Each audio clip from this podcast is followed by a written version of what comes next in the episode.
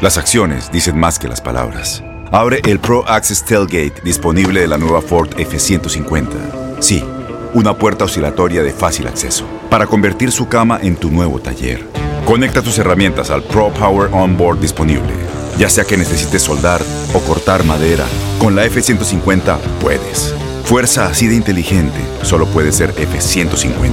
Construida con orgullo Ford. Pro Access Tailgate disponible en la primavera de 2024.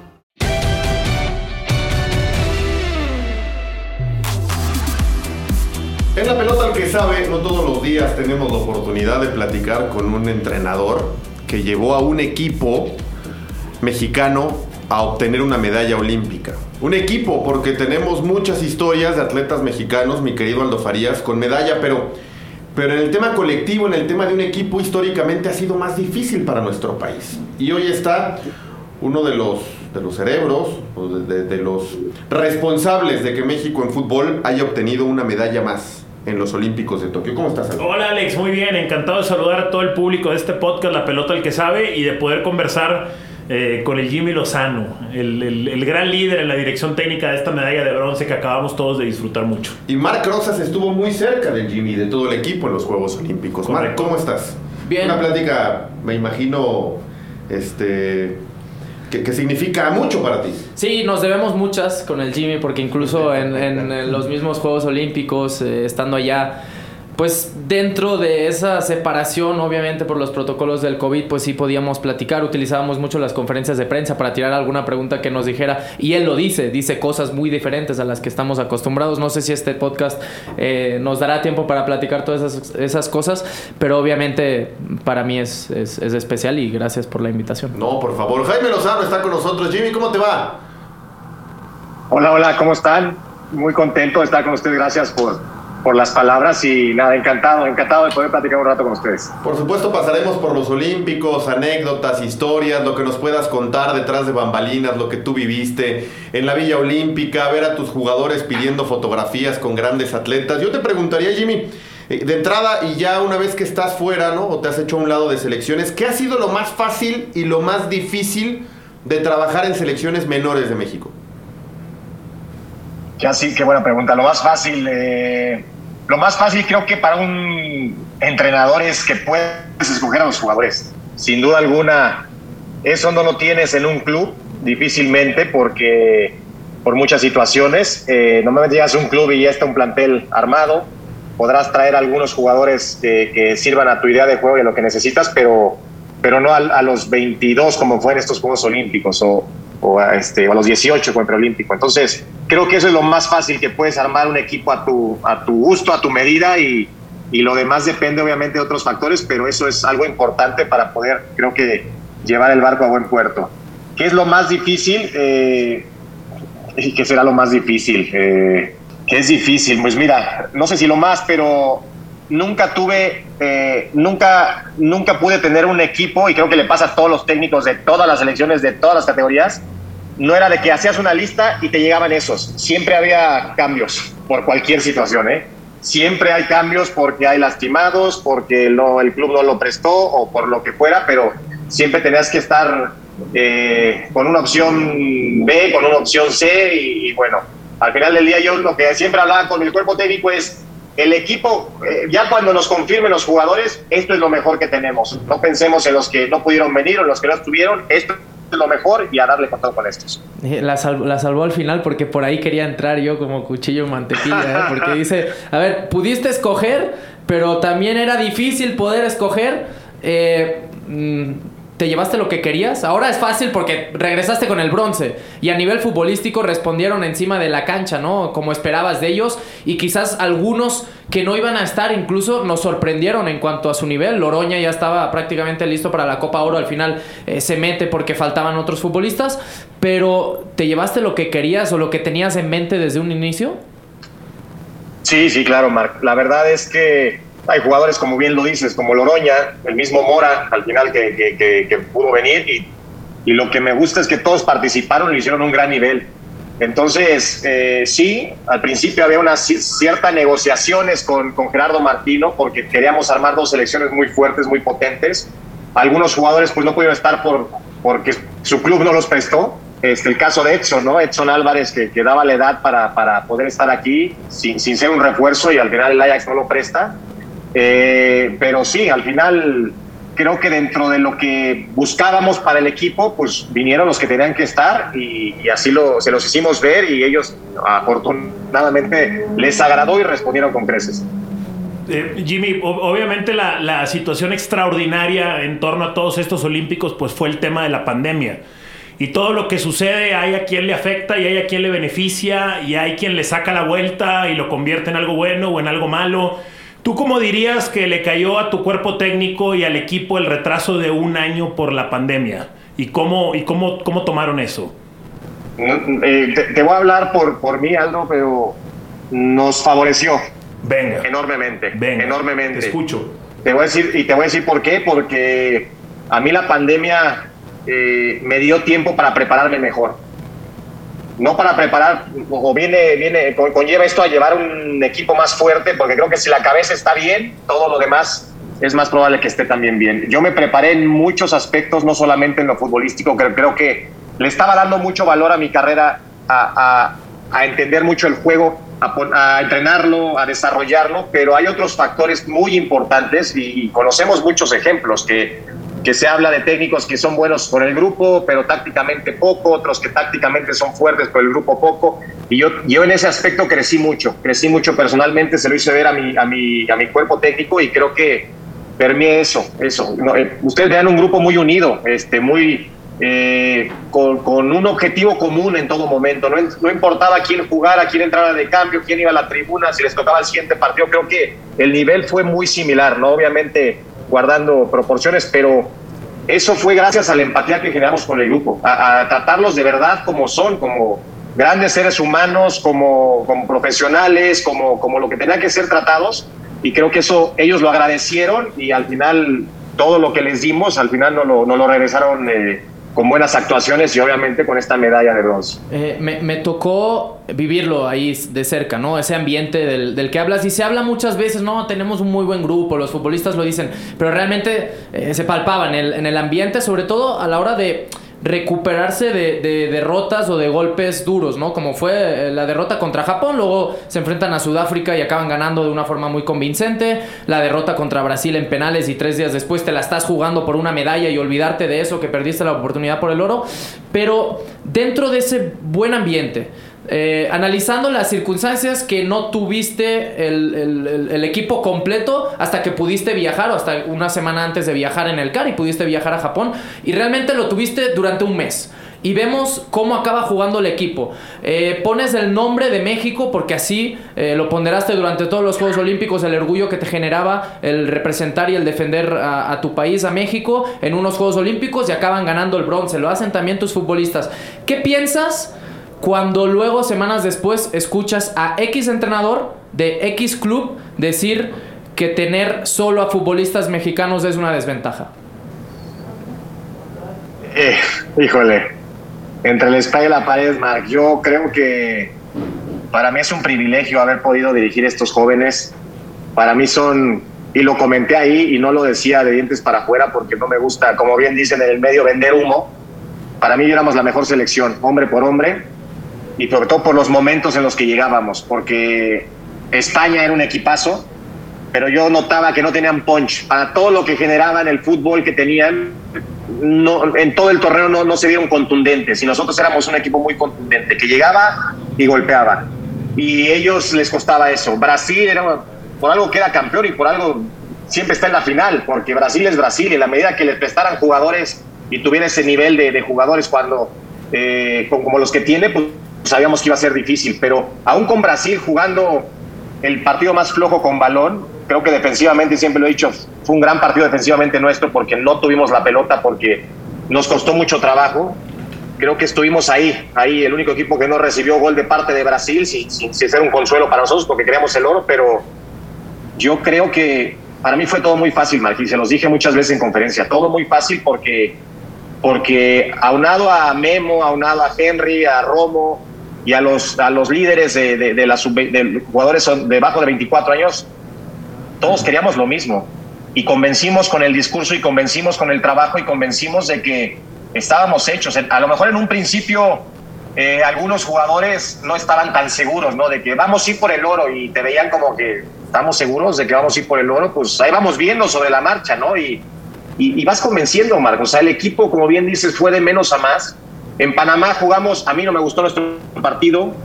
En Panamá creo que fue mucho de ida y vuelta y, y el más feliz era nuestro preparador físico porque corrimos demasiado, pero yo quiero controlar los partidos, yo quiero tener el equipo junto, yo quiero tener otras cosas que, que en Panamá no las vi por muchos momentos, ¿no? Fuimos contundentes también, metimos goles y ganamos y la gente se fue feliz, pero, pero análisis que hacemos después del cuerpo técnico es, tenemos que mejorar mucho. Después hicimos un partido amistoso con un equipo de tercera o cuarta división que nos complicó demasiado porque era un gran equipo. Y, y, vi un poco más al equipo que quería ver y por eso me quedaba tranquilo y así fuimos avanzando y a pesar de derrotas como con Japón, creo que nos sobrepusimos y más que lo futbolístico, yo le daba mucho valor a lo mental. El equipo nunca se cayó, nunca desfalleció, nos, nos, lastimó un jugador, nos hicieron goles rapidísimo, este, nos expulsan a otro y el equipo quería más. yo le veía esa mentalidad del equipo de querer ganar contra todo y a pesar de todo. Y eso yo rescaté muchísimo para Sudáfrica. Y después con Brasil, ¿qué te voy a decir? Queríamos el oro, pero ser medallistas olímpicos pocas selecciones, como bien lo decían ustedes, y apenas somos la segunda selección que lo logra y, bueno, es un, no sé si, yo no lo veo como un premio de consolación, pero yo por eso hablaba, no hay que apuntar alto, alto, alto, y si fallas te vas a ir con un gran sabor de boca en la medida que te, prepares y lo trabajes a conciencia. O sea, lo que quiso decir es que no es una desventaja jugar con mexicanos con, con, con, una gran explicación. Sí, sí, sí, sí, sí, quiso decir eso. correcto, de vocero. Oye, Jimmy, eh, en todas estas anécdotas, ¿no? Que te vamos a preguntar o, que nos contarás seguramente, ese tras bambalinas, cosas que a lo mejor no se vieron. Yo te preguntaría por el tema del público. Tú sabes perfectamente lo que significa para un futbolista profesional jugar con o sin público y la motivación que implica o la falta de motivación al ver las tribunas vacías. ¿Cómo, dónde encontraste la motivación para que el futbolista realmente entendiera que estaba jugando Juegos Olímpicos, que estaba peleando una medalla? cuando parecía un entrenamiento al voltear a ver las tribunas en los estadios? Pues se los hacíamos ver cada día. Yo soy un técnico que trata de, generar mucha conciencia de lo que estamos viviendo y, sobre todo porque me tocó jugar algunos años y, y, somos muy afortunados. Somos muy afortunados de tener esta profesión, de que tanta gente nos admire y nos quiera y, nos desee lo mejor por el simple hecho de jugar fútbol y hacer lo que más nos gusta de que todos los que estamos en el fútbol es por amor al fútbol. A nadie nos ha obligado a, ahora estás en el fútbol para, para, esto y lo otro. La verdad es que creo que ese gusto no hay que perderlo nunca. Nos ayudó mucho ir a la villa, nos ayudó demasiado porque, porque el vivir eh, eh, cosas tan simples como tener que lavar tu ropa todos los días, ¿no? Si no, te la pones sucia o, o, o, llegas con otra ropa que no es la del equipo. Cosas tan simples que no haces, que no estás acostumbrado a hacer porque te hacen todo desde hace mucho tiempo y tener, al principio íbamos y, bueno, te, formabas, este, no sé, había una persona delante de ti, pero conforme se iba llenando la villa, eran 30, 40 minutos en el sol, formado, esperar a que todos los atletas pasaran y después te tocara a ti. Entonces, son detalles que te, que te, que te hacen generar conciencia, que, que, que, te hacen valorar lo que tienes en ese momento. Y, y, te digo, yo soy un técnico que trata de, mucho en el discurso de, de eso, de que pongamos los pies en la tierra, que aprovechemos el, el momento que estamos viviendo y también sabíamos que mucha gente que había hecho muchos méritos para estar ahí, jugadores, staff, este, ¿qué te voy a decir? No estaban, ¿no? Y éramos afortunados de poder vivirlo nosotros. Entonces, creo que todo eso ayudó y el gran grupo, el gran grupo que se generó. Oye, Jaime, eh, ya aprovechando que te metiste al tema Villa Olímpica, esto yo, por ejemplo, no lo sabía, ¿no? Que les había tocado. Eh, ¿qué, qué, qué más encontraron en la Villa Olímpica? ¿Qué más particularidades encontraron? ¿Cómo lo disfrutaron tus jugadores? Eh, ¿Qué fue fácil? ¿Qué fue difícil? Llévanos, llévanos a, la Villa Olímpica. Eh, pues son detalles, eh, o sea, como bien decían hace ratito ustedes, el ver a tus atletas, no sé si los de varios, pero yo, a mí me encanta el tenis, y me enteré que a Romo también le encanta el tenis y Romo iba persiguiendo a todos los tenistas por los comedores y, los esperaba fuera de, también de, del comedor y del gimnasio para tomarse fotos con ellos. Entonces, el ver ese tipo de, de, personalidades y con una sencillez que, que, buscan un mismo objetivo, ¿no? Que es obviamente ganar una medalla olímpica. Eh, no sé, todos, todos vivimos eso. el, ver a tanta gente para mí que le dedica la vida a, su deporte, para mí es, para mí eso ya es, es, un éxito, ¿no? El poder, el poder vivir unos Juegos Olímpicos. Ahora, yo creo que hay muchos que saben que es imposible ganar una medalla en algunos deportes, ¿no? Por los tiempos, por cómo se clasifican, pero, pero el simple hecho de estar ahí ya, es un éxito. Ahora, si te toca ser medallista y puedes competir y tienes la gran oportunidad, no hay que dejarla pasar. Y eso se lo hacemos ver a, todo, a, todo, a todos los jugadores a cada rato. Este, entonces, yo eh, les, digo, creo que es la experiencia más bonita que me ha tocado. Ah, eh, todo, eh, no solo la villa, pero tiene mucho que ver la villa como, como dentro del fútbol. Yo como futbolista no me tocó vivirlo, pero ahora como entrenador que me tocó vivirlo es, es, impresionante. ¿no? Y aunado que pudimos ganar una medalla y jugar a un gran nivel, creo que, que eso me, me, me va a marcar para toda la vida y voy a estar muy agradecido con ello. Eh, estoy, estoy, no sé si estoy entendiendo alguno de, los mensajes, Jimmy, pero obviamente el, fútbol, el baloncesto es otro equipo que, que, ya trae a profesionales, pues, y muchos profesionales que ganan ya bastante bien y que, que ganan lo que otros deportes es imposible ganarlo en su vida. Hay como una lección de humildad para estos profesionales al llegar y ponerte entonces en igualdad de circunstancias en la Villa Olímpica es eso, Aldo. Todos estamos iguales y, hay posiblemente el futbolista, el tenista, ¿no? bien seas de equipos, pero, pero, pero es eso, que, que, al final somos afortunados, además por el deporte que nos toca practicar ¿no? y que nos toca ser profesionales, porque, porque hasta ves la forma de caminar. Yo le preguntaba a Riota, en una de esas fuimos a la tienda a comprar souvenirs en la villa y venimos regresando y veo unos japoneses y le digo, Riota, ¿estos son este, futbolistas? Entonces la selección de Japón de fútbol me dice, no. Digo, ¿por qué no? porque el futbolista camina distinto, ¿no? Y, y es, es, cierto. Tú el futbolista lo ves caminar y tiene su molde o su forma de, y somos muy parecidos toda parte del mundo. Y tú ves al otro atleta y lo ves distinto, ¿no? O sea, le ha costado más. Eh, Aquí Mark también camina distinto, Jimmy. Aquí Mark también camina distinto. Aquí en la redacción se nota también. Pero de cargar, todo ya, ya, sabes, ya sabes.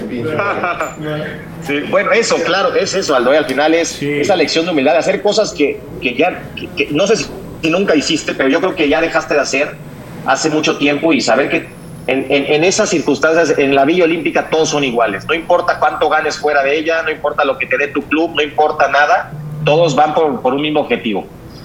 Oye, Jimmy, eh, te, sorprendió quizás, ahora decías lo de Romo, ¿no? Algún futbolista, a Romo ya lo conocías incluso de, de, Querétaro. Eh, Henry no sé si lo habías tratado, pero a mí me llamó mucho la atención, incluso se lo pregunté en, en una conferencia, una entrevista que tuvimos el día antes de, del tercer y cuarto lugar contra Japón con Memo me sorprendió mucho el papel que tomó de líder. No sé si porque antes quizás no se había mostrado de esa forma, pero al terminar los partidos, y tú lo dijiste también en muchas conferencias, él era el encargado de juntarlos. Luego el día que se pierde contra Brasil, tú eres el que hablas, pero eh, contra Corea él es el que habla, el que da el mensaje. A mí me sorprendió muchísimo. ¿Ya lo conocías? ¿Te sorprendió? ¿Cómo se dio eso? ¿Fue de forma natural? ¿Le pediste que te echara la mano en cuanto al liderazgo? cómo surgió eso?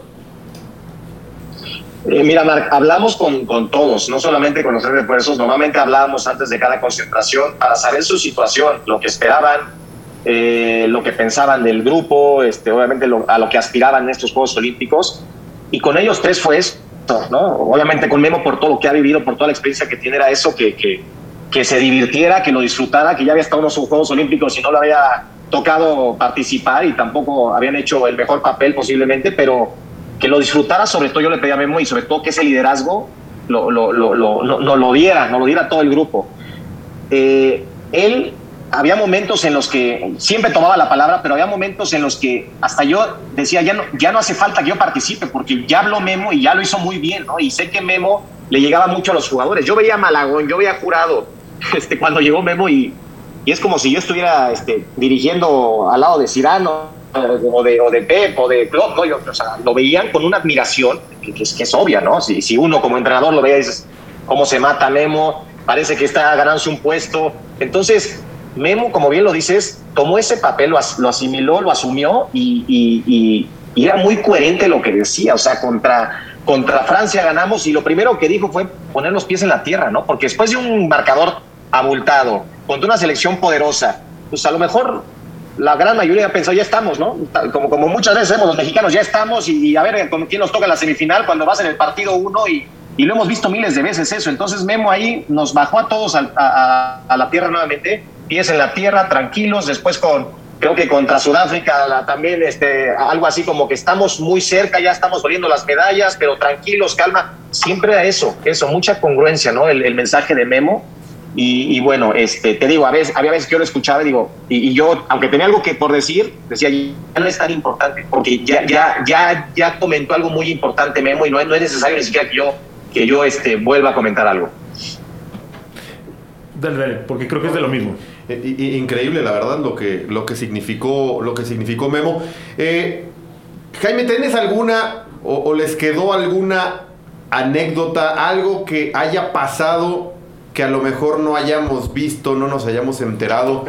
Este, me imagino tendrás en un grupo así, en un viaje así, en un torneo así, miles de anécdotas. ¿Alguna que te haya marcado, que con el tiempo la vas a contar, que no se te va a olvidar nunca? ¿Alguna este, divertida, curiosa que nos puedas compartir de ese gran grupo que has tenido? Soy, soy, soy muy ñoño yo, en concentración soy hasta aburrido, porque nos metemos en la oficina y, y, bueno, creo que a veces hay días hasta que se te olvida hablarle hasta la familia, entonces yo, yo, mías como tal era disfrutar el simple hecho de, cruzarme al restaurante o de ir, a, grupo, el grupo en general, en el vestidor, en algún entrenamiento, en alguna, en la villa, alguna broma. Yo algo que me pasó, por ejemplo, eh, digo, para que veas lo ñoño de, mi situación, pero lo disfruté más que, que, muchos. Pues, ¿no? Yo iba a las mañanas al gimnasio, iba regresando y veo a Yao Ming, ¿no? Y lo veo y digo, no puede ser alguien tan alto como Yao Ming, ¿no? Eso es enorme. Entonces le pido una foto, nunca me animo, pero me impactó la estatura y le pedí una foto y me dijo que no, y después le dijo que no a todo mundo, ¿no? Pero esas son mis experiencias, o sea, a lo mejor, y después con todos los demás tenistas sí me dieron, pero de repente estamos, no me acuerdo, previo a un partido, un día antes, y nos empiezan a enseñar videos, videos de, de, de, de Alexis, de Ochoa, de todos, cómo hacían de repente guerras de almohadazos en un cuarto contra otro y, y unas cosas así que sea, o sea, Ustedes en vez de estar descansando, estaban agarrándose almohadazos, estaban eh, este, y se grababan y unas cosas tan divertidas de verdad que, que lo hacen estos grupos, ¿no? O sea, e, era esa unión que tenían, estaban, estaban ellos en tres, en tres, este, en tres recámaras, este, eh, acomodados, y, de repente iba un cuarto contra el otro y se agarraban almohadados, después iban, atacaban al otro, o sea, se la pasaron demasiado bien, o sea, demasiado bien, entonces esto te lo, generan todos, ¿no? Y veas de repente, uno pensará, no, Memo no, porque Memo, no, Memo ahí con todos agarrándose y una cosa muy divertida, o sea, y yo creo que algún día saldrán esos videos a la luz, pero, pero qué, o sea, te reías de verlos, de que qué divertido.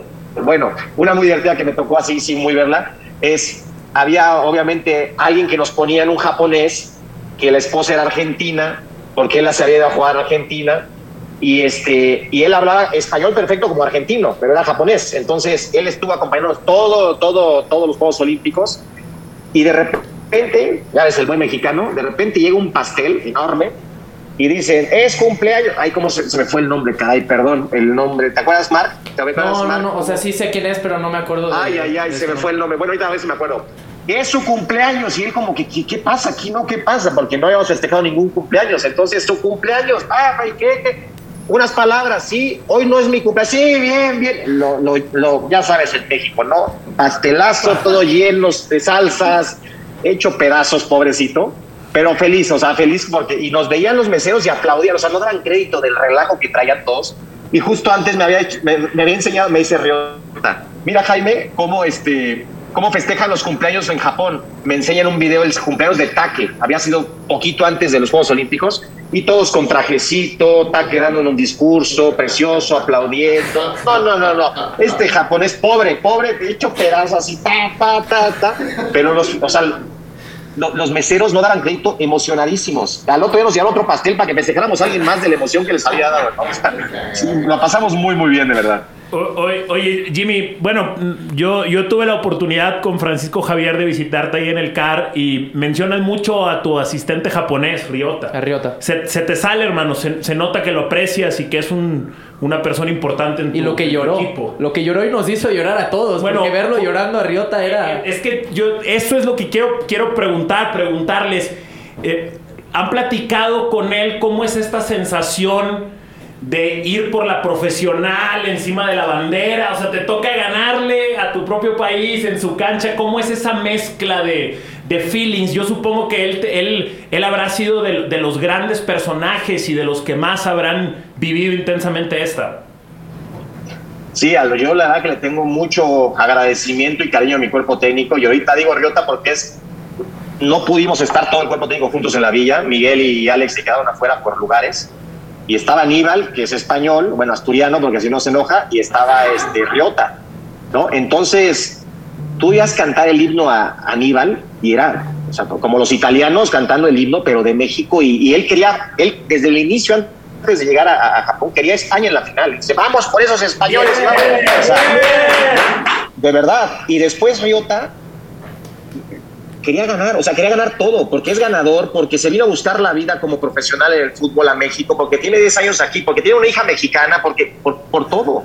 Él quería ganar a como diera lugar y, y yo y, y, y, yo soy el más agradecido de habermelos encontrado y lo dije en mi, en mi, en mi conferencia de prensa de despedida, porque, la, porque me han puesto a la gente adecuada para este gran momento de, de mi carrera. Entonces, yo no tengo más agradecimiento y te digo, un asturiano y un japonés que iban y querían ganarle a su, a su, bueno, uno quería enfrentar, no nos tocó, y el otro que quería ganarle todas las veces del mundo a su país, es, eso no lo encuentras tan fácil, ¿no? Y, y, estoy seguro que Riota se siente mucho más mexicano que japonés en este momento. Oye, Jimmy, una, una, una extra, y si esta ya no pasa el corte, si la cortan es, es, es, es para mí. Te voy a contar algo muy rápido, muy rápido. Tengo una bicicleta estacionaria de la marca BH. Entonces sigo a esa cuenta. Y esa cuenta comparte imágenes tuyas prácticamente todos los días haciendo ejercicio.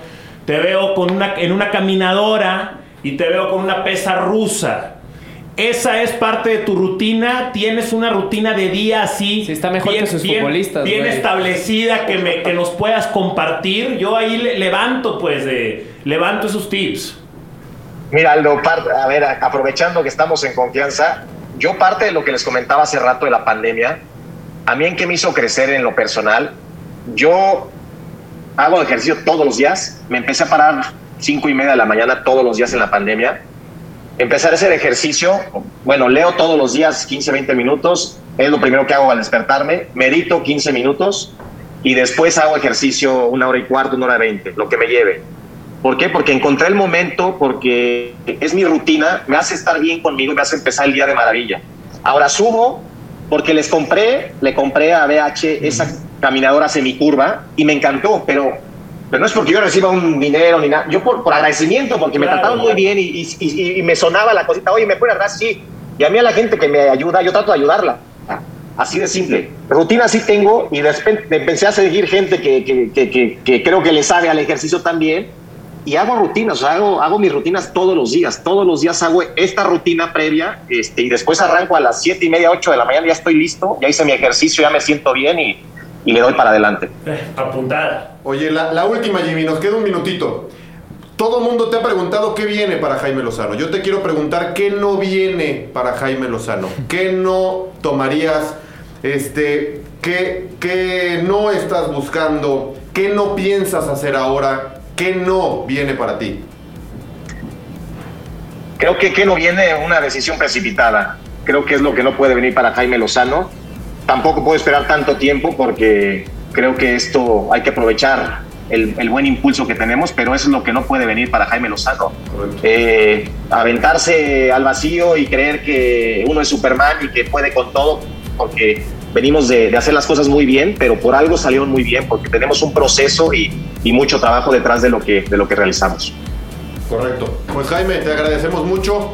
Este, eh, seguramente tendremos otra oportunidad, espero que pronto, para seguir charlando, porque me parece que es una historia que da para, para una película, para un libro, y, y espero que la tengamos un poco más adelante. Fuerte abrazo, que te vaya muy, muy bien. Abrazo a ustedes, muchísimas gracias. Gracias, Jimmy. Y mis respetos por aguantar a Crozas ahí a la espalda, Eso entiendo, sí. y puta, despía. ¿Qué, ¿Qué, preguntas, eh? O sea... Sí, además, no, no me jodas. Bueno, gracias Jaime Lozano. Marc, gracias. Un placer. Te divertiste. Gracias por invitarme por fin a, a tu programa. Y, y- y fue breve. Ya, ya tendremos otra donde. Gracias, Aldo. Gracias a todos y si les gustó la charla, compártanla, pasen la voz. Bueno, nos escuchamos en el próximo episodio de La Pelota al que sabe. Gran, gran charla con anécdotas, de, un poco de todo, con Jaime Lozano, el técnico de la medalla de bronce en el fútbol varonil para México. Chao, que les vaya muy bien.